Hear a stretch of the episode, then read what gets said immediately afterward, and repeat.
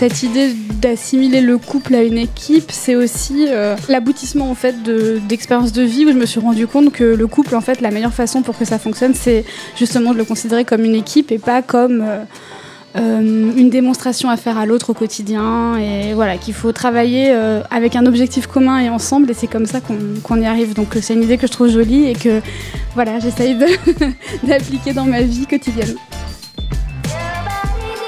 Cœur, cœur, cœur.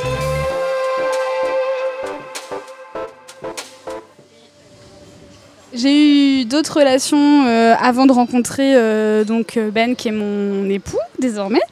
et c'était des relations où j'étais beaucoup plus jeune, beaucoup moins sûre de ce que c'était que l'amour et de ce que c'était surtout qu'une relation stable et durable. Et, justement, il n'y avait pas tellement cette notion d'équipe dans, les couples que j'ai connus avant. Bah, j'ai eu plusieurs relations un petit peu longues dans ma jeune existence. Je suis quelqu'un qui n'a pas du tout confiance en moi, qui me suis toujours trouvée pas attirante, pas séduisante. Enfin, je, ne comprenais vraiment pas ce qu'on pouvait me trouver en fait. Du coup, dans toute ma jeunesse, en fait, à chaque fois qu'un garçon s'intéressait à moi, j'avais l'impression que euh, il fallait que je sois méritante et que je fasse tout un tas de trucs pour euh, conserver cet intérêt parce que vraiment c'était exceptionnel euh, l'honneur qui me faisait de même poser le regard sur moi. Et comme je suis plutôt tombée amoureuse de garçons assez populaires, assez voilà que tout le monde adorait, qui étaient, qui avaient du charisme, etc. je me considérais d'autant plus chanceuse entre guillemets de les avoir, ce qui fait que j'ai eu des relations très inégales où j'essayais toujours de prouver à l'autre que que je le méritais et, en tombant en même temps sur des, personnes qui n'étaient pas extrêmement démonstratives dans leur amour et pas extrêmement euh, réconfortantes euh, ou euh, rassurantes à ce niveau-là. Ce qui fait qu'en fait j'ai passé un peu mes jeunes années à courir après des mecs et à leur dire je suis là, regarde-moi, aime-moi, alors que je pense que profondément ils m'aimaient mais, mais ils ne savaient pas me le montrer de la façon dont moi j'avais besoin qu'on me le montre.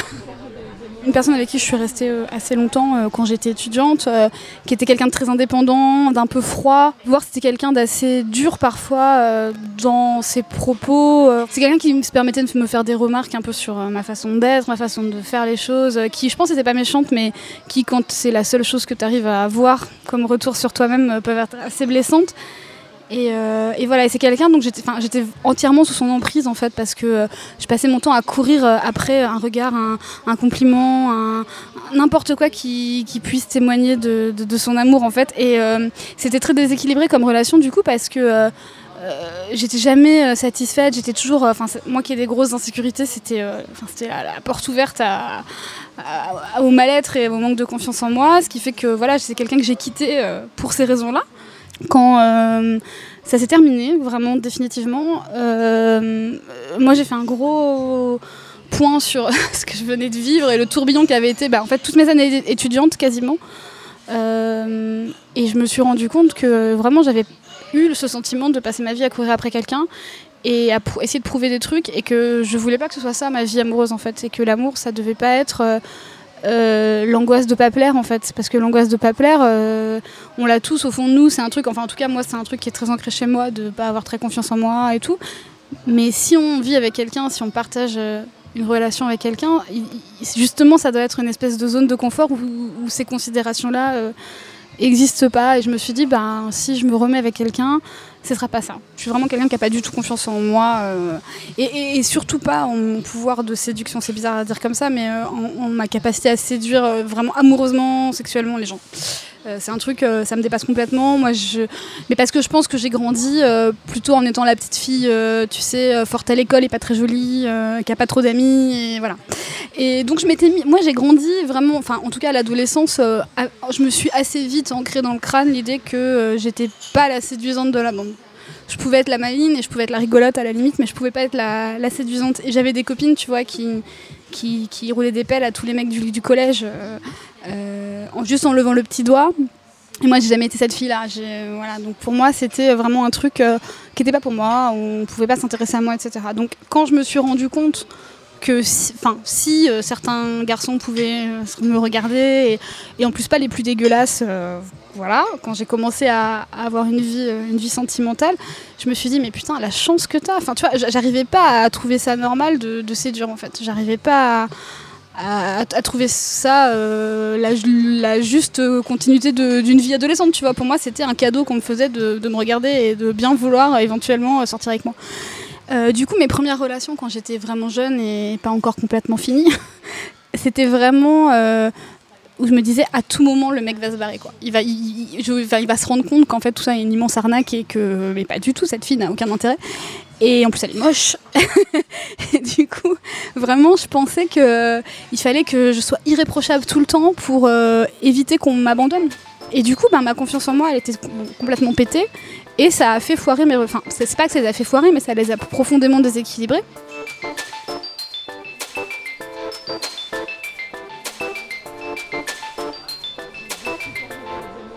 En sortant de ce schéma-là, je me suis dit euh, stop les mecs quoi, ça va, c'est bon, euh, attends, c'est que des emmerdes, ça va et tout ça. Et donc en fait, j'ai je me suis créé un nouveau groupe d'amis, j'ai rencontré des gens, je suis énormément sortie à cette époque-là, j'étais dans les bars tous les soirs, je rencontrais plein de gens euh, et je me suis refait en fait une vie à moi. Et du coup, il y a eu des gens hein, dans, cette période, mais rien de très sérieux, des gens de passage, on va dire. Euh, et ça m'allait bien en fait, je voulais rien de plus que ça. Euh. Quand j'ai rencontré mon, mec actuel, donc c'était quelques temps après, euh, après cette histoire-là, il était extrêmement différent de, de tous les garçons que j'avais connus jusque-là. Un peu artiste, un peu fouillis dans son rapport à la vie, un peu voilà, alors que moi j'étais sortie qu'avec des mecs très carrés, et puis même à tout niveau, un peu grande gueule, un peu démonstratif, etc. Donc vraiment rien à voir avec, avec les garçons que j'ai connus avant. La version officielle, c'est celle qu'on a, que j'ai raconté à tout le monde pendant longtemps parce qu'on n'assumait pas la version officieuse, c'était qu'on s'est rencontrés dans une soirée par des amis communs, voilà. Et c'est pas vraiment vrai. En fait, on s'est rencontrés sur Twitter. Et du coup, c'est un peu honteux euh, et un peu difficile à expliquer aux grands-parents aussi. Du coup, voilà, on s'était inventé une mythologie, mais non, en vrai, on s'est rencontrés sur Twitter. On a commencé à discuter sur Twitter euh, en 2009, ça ne rajeunit pas, euh, avant de se rencontrer en vrai on discutait sur Twitter, mais on n'était pas du tout dans une relation de séduction. On se racontait des blagues et on se marrait. Euh. Et moi, encore une fois, c'était vraiment, je cherchais pas l'amour et lui non plus, je crois.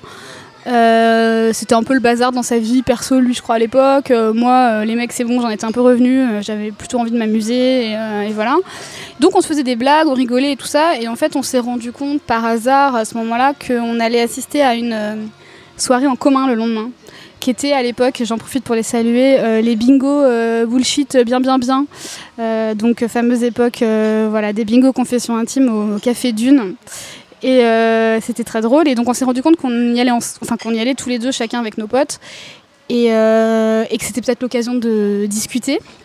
Sauf qu'entre temps, il y avait un petit jeu un peu de ça faisait quelques semaines qu'on parlait, etc. Donc y avait, on commençait un peu à s'intriguer l'un l'autre et tout ça. Et on s'est dit, bah, en fait, ce qui serait hyper marrant, ce serait de pas s'adresser la parole du tout pendant cette soirée, et juste de se toiser un peu d'un bout à l'autre de la pièce, et par contre de se prendre une date le lendemain. Et du coup, on a joué le jeu pendant toute la soirée. Euh, il était avec ses potes, j'étais avec les miens. On savait très bien euh, qui était l'autre, etc. On se regardait un peu du coin de l'œil, on s'observait, mais on s'est pas parlé. Et on a fait comme si on se connaissait pas et euh, comme si, voilà, c'était un petit jeu entre nous.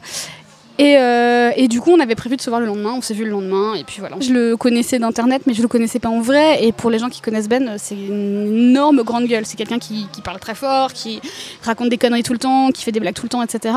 Et en fait, je ne savais pas ça de lui. Euh, et, du coup, ça m'a vachement surpris. Je me suis dit, putain, il a une, il a une présence, le mec. Euh, euh, waouh, euh, c'est vraiment une, grande gueule et ça m'a fait beaucoup beaucoup rire et, euh, voilà. Et le lendemain, du coup, je suis allée vraiment sans pression parce que encore une fois, je cherchais pas un mec quoi. Moi, je cherchais à me marrer et, je me suis dit bon, on va aller boire des coups ensemble, ça va être marrant et on a rigolé et, voilà. Et je crois que vraiment quand j'ai raconté cette soirée à encore une fois mon meilleur pote à qui je raconte tout, je lui ai dit mais qu'est-ce que j'ai rigolé? Enfin vraiment, c'était ça qui ressortait de de, bon, maintenant je ne ris plus parce que ces blagues sont pourries et au bout de 9 ans j'en peux plus, mais, mais à l'époque je riais encore beaucoup.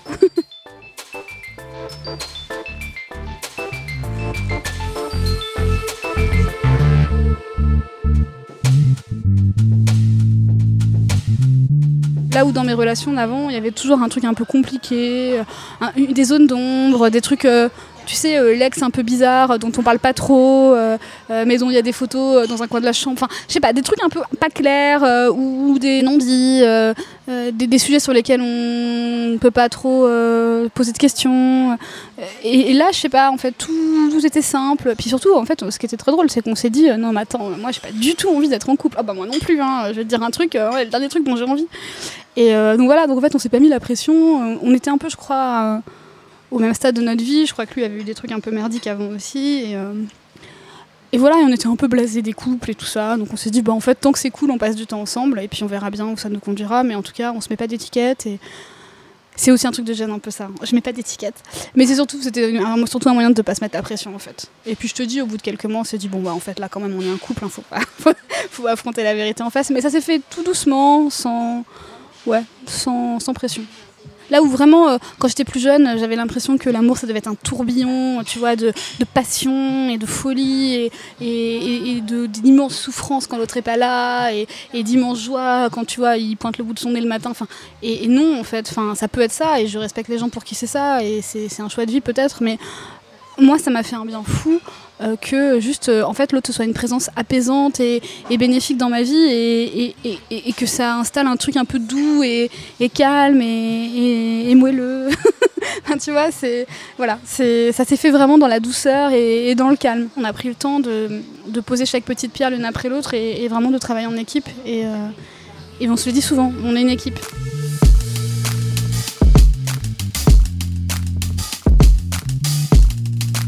C'est pas que j'ai plus confiance en moi aujourd'hui, c'est que euh, je suis plus vieille, j'ai mûri et j'ai compris que euh, il fallait que je fasse un effort là-dessus et que surtout euh, on me enfin, mon mec m'a fait comprendre qu'il me faisait pas un cadeau en étant amoureux de moi, que juste il était amoureux de moi et que c'était comme ça en fait et qu'il n'allait pas partir du jour au lendemain en réalisant que en fait c'était une arnaque parce qu'en fait il n'y a pas d'arnaque et c'est comme ça. Mais mais oui, en fait, je pense que c'est mon problème de confiance en moi euh, général euh, qui est ancré dans toute mon histoire depuis mon enfance qui a fait que j'ai pas cherché les bonnes personnes en fait. Je suis tombée sur des mecs avec qui j'étais pas forcément compatible parce que je cherchais pas les, bonnes choses en fait. Aujourd'hui, euh, je crois que c'était vraiment la bonne personne pour moi pour plein de raisons et inversement, mais je crois pas que si on s'était rencontrés à une autre période de nos vies, ça aurait marché je, crois qu'en fait c'est une combinaison de, personnes et de moments en fait l'amour. Ça peut pas.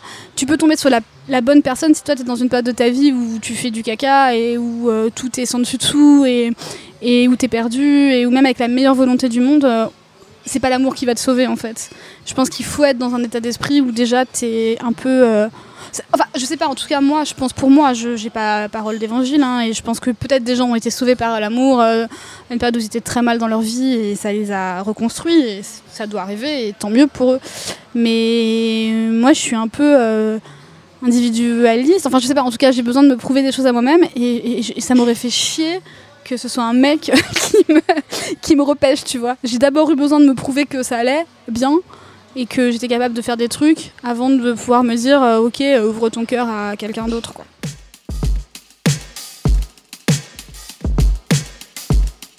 Pour moi l'amour c'est euh, je crois qu'il s'appelle Carl Fredricksen, c'est le vieux monsieur de Up. avec sa petite femme qui est, bon, qui est morte hein, dans le film, bon voilà, je voyez, voyez le, Up ou là-haut en français si vous l'avez pas vu parce que vraiment c'est très beau et on pleure très fort dès les cinq premières minutes du film.